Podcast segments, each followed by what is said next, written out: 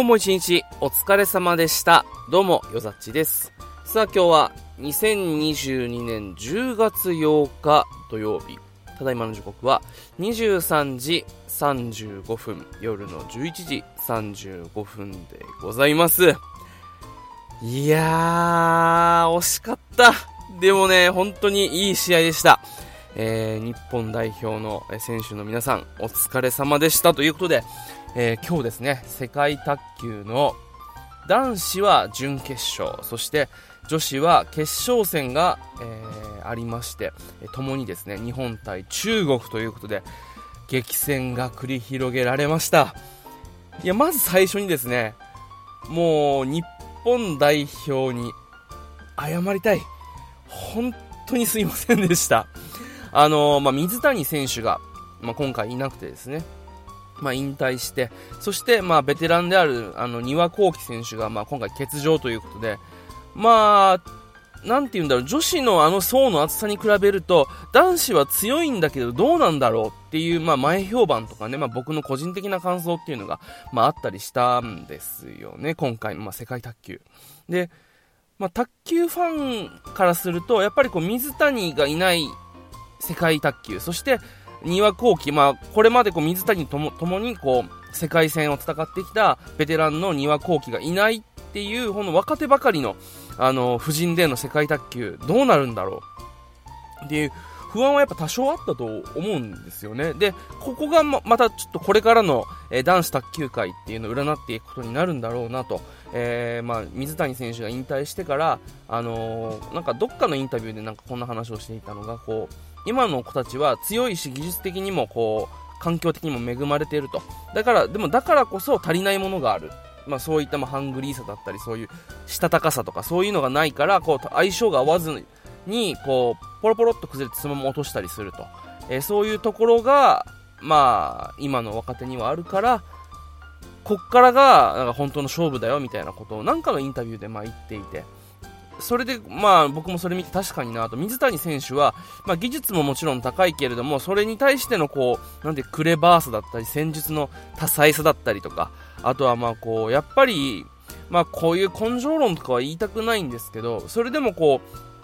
う、なんて言うんだろう。まあ僕らが卓球やってた16、7年前とかに比べると、今って日本卓球界ってめちゃめちゃ盛り上がってるし、この土台、土壌も出来上がってるんですけど、それを切り開いてきたのはやっぱりこう水谷選手とか、まああとそのちょっと上の岸川選手とか、あの辺りの世代だと思うんですよね。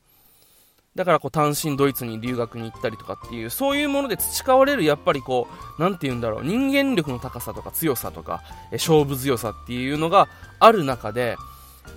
そういうのがこう、やっぱり土壇場に出てくるっていうところで、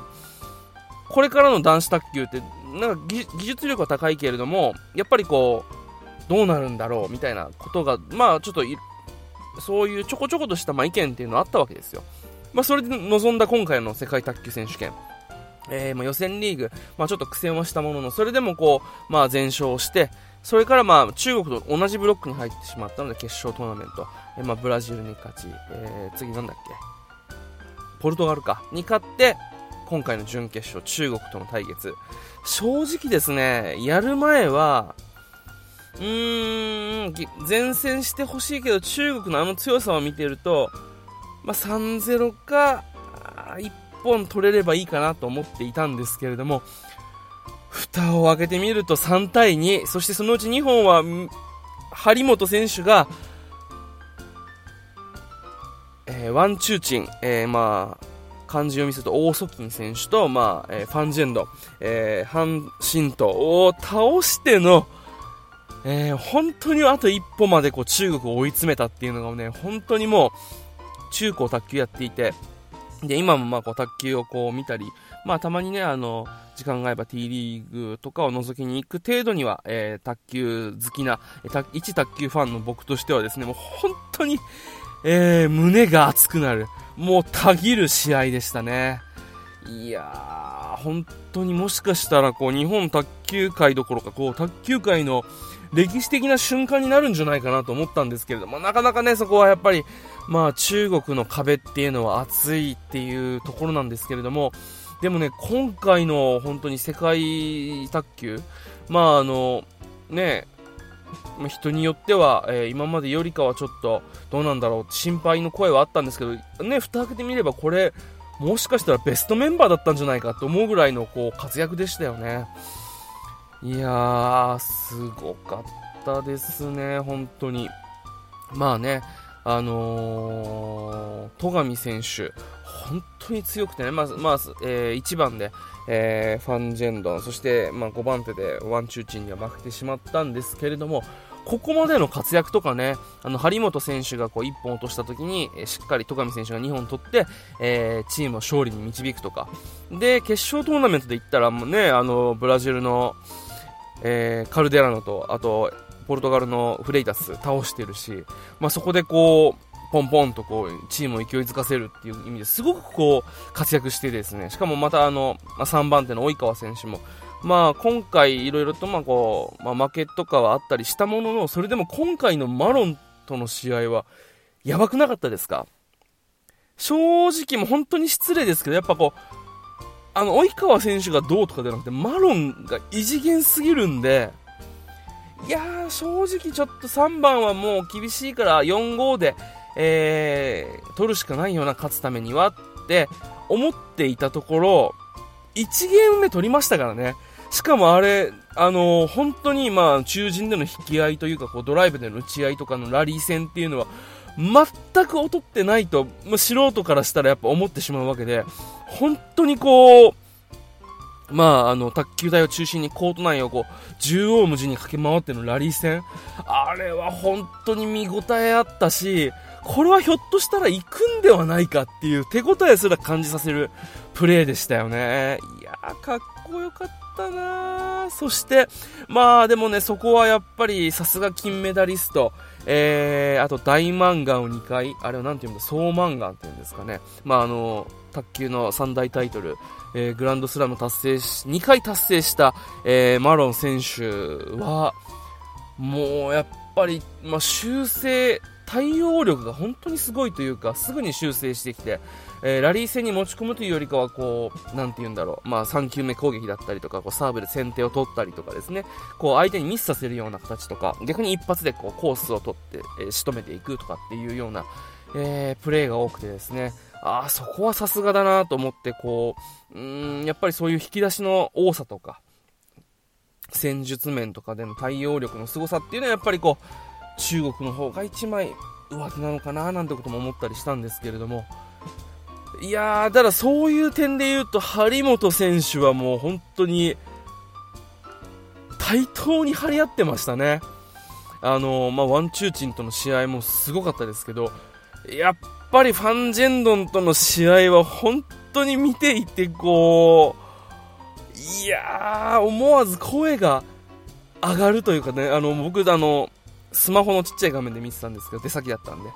いや、それでもこう、人目をはばからず、よっしゃってこう、声を出してガッツポーズしちゃいましたもんね。本当にすごかった。あの、ラリー戦も全然こう負けてないし、ね、途中出てきたあの、スーパープレー、ネットインしたのをこう、ゼロバウンドで横からトントンって入れたりとか、あとはもう激しいラリー、あのもう、これいつまで続くんだろうっていうぐらい、もう長いラリーをこう制したりとかですね。いやー、これ、これ、これ、これですよ、張本選手っていう、もう、言うぐらい、こう、なんて言うんだろう、強い張本選手を見た気がしましたね。なんか国内でやってる時とかの、こう、なんだろ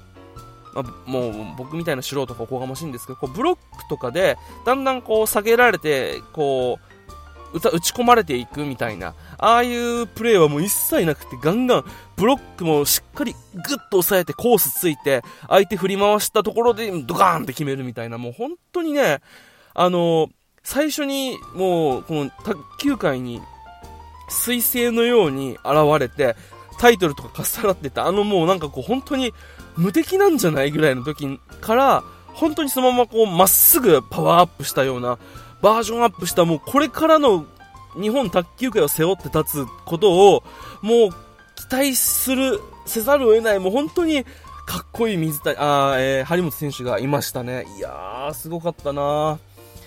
いや、本当にもう三者三様というか、もう皆さんのプレーすごくてね、いやー、最後のまあ5ゲーム目もめちゃめちゃ惜しかったなと。いや、あのー、やっぱりね、あの、ファンジンドンが負けて、まあ、しかも逆転されて、えー、負けてっていうのは、やっぱりこう、中国からしたらすごくプレッシャーのかかるところだと思うんですよ。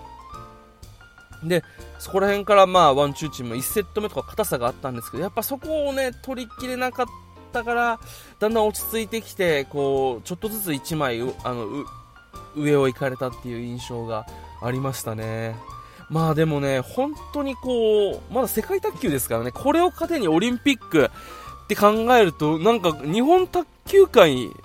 の未来は明るいなと。まあ、女子は結構こう層が厚かったりするから安泰な感じはしてるんですけど男子も層は厚いけどでもやっぱりこう国内でいうと群雄割拠な感じはあってですね、えー、なんかこう国外は強いけれども国内戦だとなんか負けてしまうみたいなそういうなんかムラがあったりとかも、えー、するところでどうなるんだろうと思ったんですけどなんかこうそこをこう張本選手が今回1本ビシッと、えー、芯通したみたいな感じは中国戦でありましたよね。いやー、すごいな本当にかっこよかったですね。というか、そもそも日本もだんだん強くなってきて、ね、今ではこれぐらいですけど、でも一昔前から考えると本当にむしろこう、ここまで、なんていうの、接戦とかさ、あの、勝てそうって思わなんかこう一部でねなんか心ないユーザーが戸上選手先輩みたいなこと言ったりしてるけどアホかといやそこまでの試合見てないのかって言いたくもなるぐらい。でも逆に言うとそれを言いたくなるぐらい日本が中国に肉薄してた。もう勝てるかもしれないと思わせるぐらいのプレーをしてたっていうのがもう本当に喜ばしくて。でかつまあ個人とかだったらわかるけれども団体戦で中国をここまで追い込んだまあね、自国開催っていうプレッシャーはあったにしても、あのー、ここまで追い込んだ国ってね、近年なかなかないんじゃないかなと思うとね、いやー、日本卓球界の未来は明るいですね、とこう、一位卓球ファンとしては、えー、喜ばしく、えー、そして嬉しく思ったりしておりました。いやー、本当に楽しみですね。で、こっからね、やっぱりこう、もう一本、まあ、張本選手がまあエースとしてこう君臨というか、まあ、こうチーム、日本を引っ張っていくとしても、やっぱあと一本、えー、どうにかこう、取れるっていうようなこう確証があるこう一本、もう一本のこう槍というか、なんかこう柱が欲しいところでありますよね。そういうところで言うと、やっぱこう全日本とかでこう張本選手倒して、えー、優勝したとか、こう戸上選手は今回の、まあ、試合を糧にですね、これからどんどん活躍していくんじゃないかなと、えー、すごく、もう、そこからね、ちょっと心が躍る、あの、試合だったような気がしますよね。それにですね、まあ、今回、えー、なんだろう、まあ、今回今までこう水谷選手とか張本選手とか、まあね、先輩方がいる中で、まあ、それでもこうエースというかこう絶対的なこう強さとしてこう期待されながらもなかなかこうここまで、まあ、オリンピックのシングルスもそうだしこう団体戦とか、えー、今までこうなかなかこうそういう場では、えー、国際的なこの場ではなかなかこう振るったりしなかった張本選手がですよまあ、今回いろいろと苦しいところはありながらも、この大舞台でビシッと2本決めて、あの、日本を引っ張った、こう、のを見るとね、着実にこう、日本卓球、男子卓球界の DNA というか、こう、思いというか、こう、イズムっていうのは、脈々と受け継がれてるんだなと思うとね、いやー、本当に、頑張ってくれてありがとう。そしてこれからも応援してますって、えー、なんか最初のね、あの、こっそりボソボソと悪口言っていたのをもう手のひらくるっと返してしまうのは、もう本当に恥ずかしいんですけど、それでも本当に素晴らしい試合でした。えー、女子もですね、本当にもう、金メダルっていうすごいもう、ね、もう、すごい素晴らしい成績で、本当に男子男子代表日本、えー、女子日本代表の皆さん、本当にお疲れ様でした。というわけで今日は世界卓球あまりにも素晴らしかったんでちょっとおしゃべりさせていただきました。えー、最後までお付き合いいただいた方ありがとうございました。